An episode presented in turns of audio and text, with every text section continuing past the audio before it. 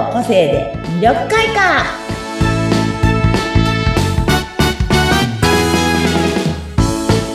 はいこんにちは魅力開花の専門家の山崎澄代ですはい、こんにちは。インタビュアーの和子です。本日もよろしくお願いします。ということで、はい今日はね、えっ、と、うん久々に色のお話に戻ってきました。はい。そして、えっ、と、そろそろね、あの、街の中も、こう、お花が綺麗になってきて、緑もどんどん出てきて、新緑のね、うんどんどんどんどんそういう季節に入ってくるので、はい。今日緑のね、グリーンの、あの、色彩、グリーンの意味、はい。意味の色彩か。そう色彩としての、はいあの、個性ではなくてね、いうんうん緑自体のうおん。話をしていこうかなと思いますけど、あはい。緑って、本当皆さんの毎日の中に必ずこう目につくものだと思うんですよね。うん。その中でね、やっぱ、あのーなんだろうな、昔の和書、和の、和の言い方で言うと緑もいっぱいあるけれど、ええ大体が草木に関係しているものが多くて、うん。若葉色とか、萌え木とか、うん。苗色とか、は若苗色？な、苗ね、苗。い。ないね。うんうん。若苗色とかね。あと、うん柳色とかね。ん？柳、柳？柳ね？柳色。柳色とかね。うん。あと、あの、竹にも、うんうん。青竹色、あ、確若かに。竹色、うんうん。追い竹色、ええ、そんなにあるん竹のだ。色とかね。そううん結構濃い緑になると、追い竹色って言い方をするらしいんです。竹に対して。和食で、へー和の言い方で言うとね、これは。はい。そういうふうにやっぱ緑ってすごくこう、うんうん。自然に、自然なものにこう、なんていうの、うん。うん、すごくマッチングしてる色でもあるんですけど、まあそんな中で色彩心理で言っていくと、ええ。あの、緑は安定力だったりとか、うん。こう休息、癒し、リラックス、あと調和っていう意味もあるんですね。はい。で、まあ皆さんも、あの、緑の中に森林浴に行くと、マイナスイオンパワーじゃないけれど、すごくこう落ち着いたりするじゃないですか。うん。うんなので、緑ってそういう力を持ってるんですよね、やっぱね。うん皆さんも自分の、こう、生活の中で、こう、ちょっとこう、リラックスしたいなとか、癒されたいなと思うときには、ぜひね、グリーンのものを身近に置いといてあげたりとか、グリーンのお洋服身につけてあげたりとか、うんうんうん。によって自分のグリーン、なんだろうな、グリーンパワーじゃないけど、うん。癒しパワーをね、人にもね、癒しのパワーを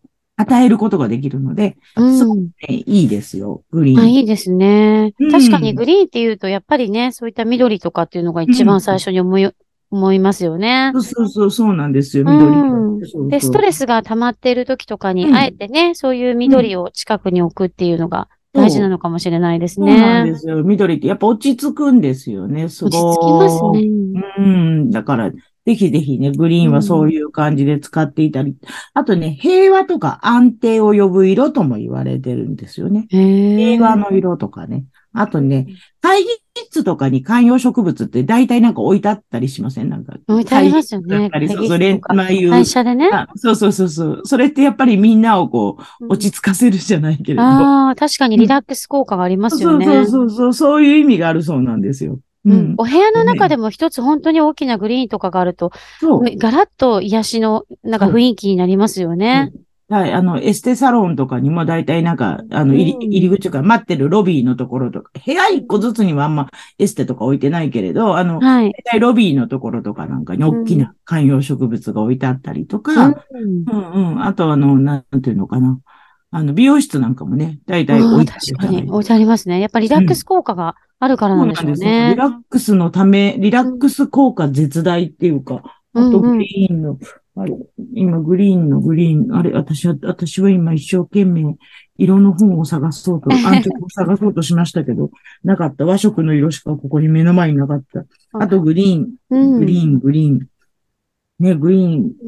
ででも、も言い方がそんないろいろ日本語で、そにすると、ね、英語だとグリーンって一色だけれど、いろんな言い方、言い回しがあるんだなと思うと、面白いですよね。う。なんかね、み、あの、本当ね、何色あるかな？和、うん和食にすると、和食。うん。和和の色。和のねうんだから和の色というふうに。そう、和和の色のい呼び名って確かにいろんな色の呼び名ってありますもんね。3、4、5、6、7、8、9、はい。10、11、12、13、14、15、16、17、ん ?17、18、19、20、21、22、23、24、25。まだあるよ。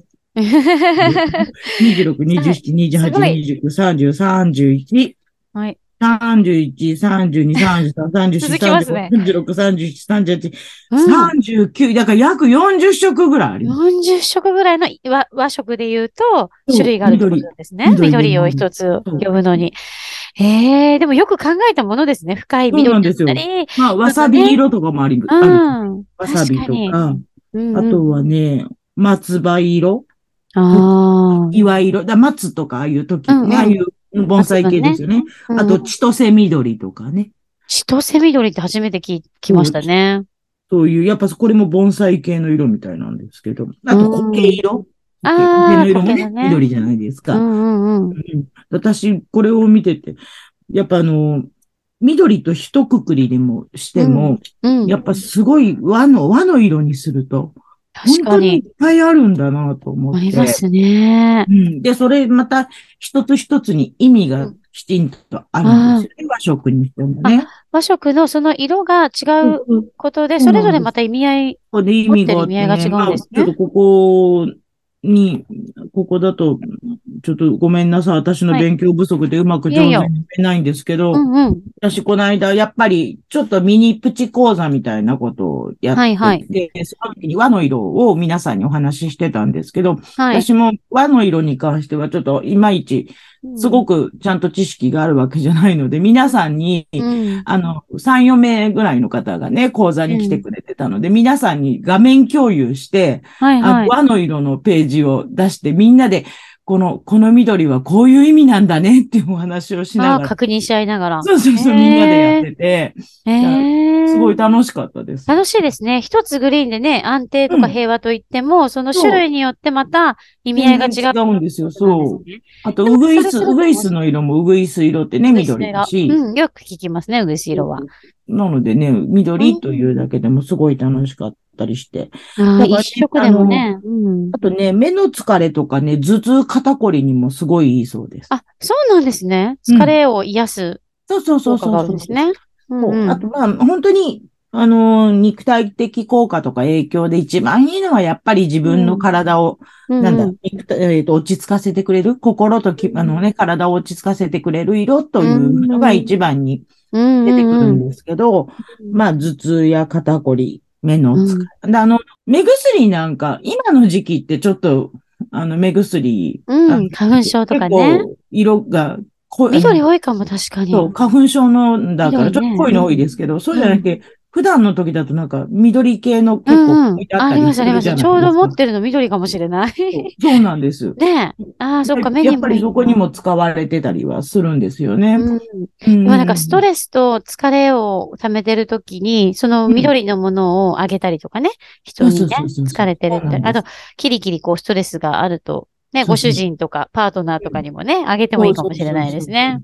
あなた疲れてるからって言って緑のもあの、だから、あん。まりにも自分の中でこう疲れてたら、うん。緑のバス、緑って言ってもすごいどぎつい緑じゃなくていいと思うんですよ。うん。自分の中でこう目に優しい緑でいいと思うので、はい。ね、バスタオルとかを枕の上にかけてあげるだけでも多分、あん、あの、ね、ゆ、なんだろう、ね。落ち着いて寝れるというか、ああ、いいですね。それなんかすぐに取り入れやすいですそうね。そうそう。安眠効果はね、インディゴブルーとよく言われますけど、でもやっぱり、グリーンもやっぱ落ち着けると思うのリで、ラックスできますもんうね。ん、自分のね、落ち着くぜひぜひ緑色をね、あの、はいそばに置いといてあげたい。眠ると、すごい。取り入れてみます。うんそうですね。今日はグリーンをテーマにお話ししていただきましたけれど、リラックスと安定と、で、いろいろなね、グリーンの中でもたくさんの種類のそううん和の色のあとはね、あれです。ああの、アロマだとイランイランがいいそうです。それもグリーンなんですか？うん、アロマオイルでグリーンはすごくこう、魅力を引き出して人のつながりを深める香りとも言われていて、多分、うん好すきです。グリーンで癒しでこう、人との、うんなんだろう、コミュニケーション能力を上げてくれるんじゃないかな。そういう意味なるほどね。うん、いいんだと思います。そうな。グリーンとイナイナの関係性があるんですね。なので、ぜひぜひ皆さんお使いください。というやことで。りました。はい。今日もありがとうございました。はい、ありがとうございました。はーい。